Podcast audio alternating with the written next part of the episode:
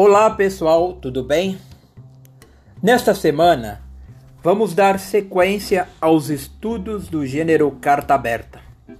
Conforme já vimos, este gênero apresenta partes descritivas nas quais fatos são apresentados. Por exemplo, no primeiro parágrafo, abre aspas.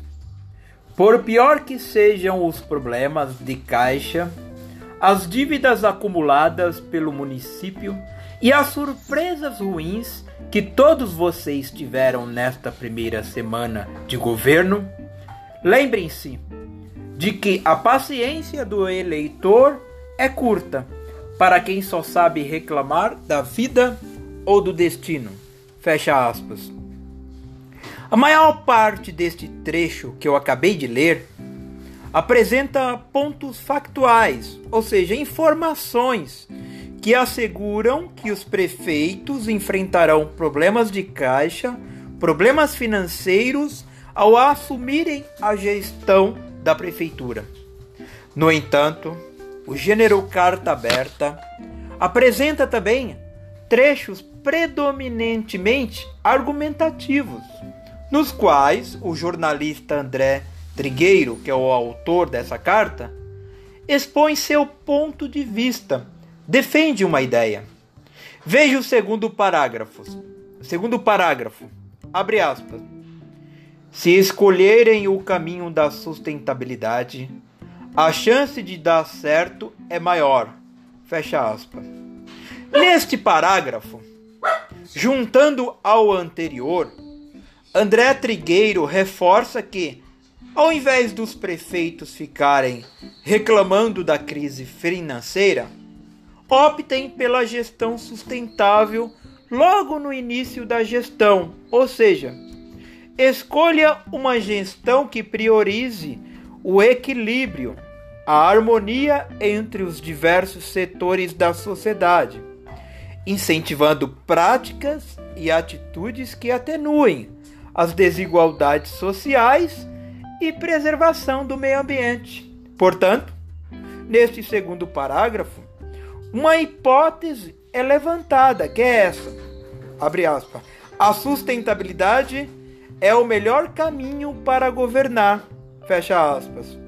A expressão dar certo, nesse contexto, significa contribuir para a preservação do meio ambiente, reduzir os danos ambientais, gerar economia de recursos com o tratamento certo de resíduos, melhorar a qualidade do ar e garantir o bem-estar de todos.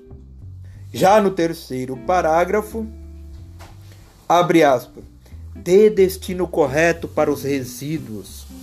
A maioria das cidades ainda não tem lixões e, se não houver recursos para instalar um aterro sanitário no curto prazo, promova a coleta seletiva de lixo seco e a compostagem de matéria orgânica para reduzir os danos ambientais que a sua cidade causa. Pode ser que isso gere uma economia de recursos, fecha aspas. Você sabe que a cidade de Poá, ela não possui lixões a céu aberto, mas utiliza o aterro sanitário de Itacoaxetuba para despejar, despejar os lixos produzidos. Você sabia disso? Portanto, a cidade de Poá ela está relativamente dentro da lei, mas precisa aprimorar, melhorar algumas coisas, como a coleta seletiva dos lixos produzidos na cidade. Agora, retomando o terceiro parágrafo que eu li para vocês. Os dois destinos corretos apontados nesse parágrafo para o lixo, na falta de aterro sanitário, são a coleta seletiva e a compostagem, que é a reciclagem dos resíduos orgânicos. Isso é uma técnica que permite a transformação de restos orgânicos, como sobra de frutas e legumes, alimentos em geral, podas de jardins, trapos de tecido, serragem, etc. Transformação de tudo isso em adubo. Já no sexto parágrafo, no meio desse parágrafo, André Trigueiro sugere aos prefeitos, abre aspas, nomeie um secretário de meio ambiente que saiba contrariar interesses e não tenha medo de dizer não quando necessário. Se o secretário em questão não for da área ambiental, mas for um bom gestor, nomeie como subsecretário alguém que saiba o que é DBO ou licenciamento ambiental para ser o anjo da guarda sustentável do chefe. Fecha aspas. Esse trecho que eu acabei de ler para vocês, do sexto parágrafo, ali no meio dele, defende que um secretário de meio ambiente saiba contrariar interesses e dizer não. De igual modo, quero esclarecer que o autor da carta, o jornalista André Trigueiro, não explicou os termos de DBO e licenciamento ambiental. Por quê? Ora, porque ele se dirige autoridades que deveriam saber o que significam.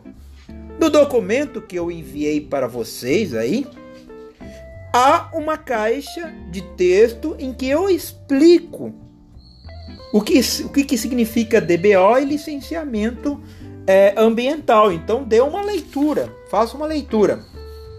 Ao usar essas siglas, né?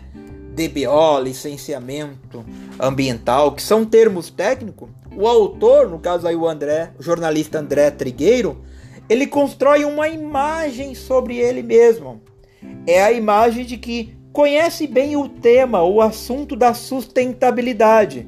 E ele, portanto, tem autoridade para dar opiniões. Finalizando, né? A imagem do jornalista André Trigueiro, que é o autor dessa carta aberta, é que ele tem autoridade para falar sobre o tema. Isso dá credibilidade às opiniões e ideias que ele defende e leva o leitor, que somos nós, a acreditar nela, nessas ideias. Olá, beleza, gente? Espero ter ajudado vocês com estas explicações. Qualquer dúvida, estou à disposição no WhatsApp. Fique bem, beleza? Se protejam e abraços. Tchau.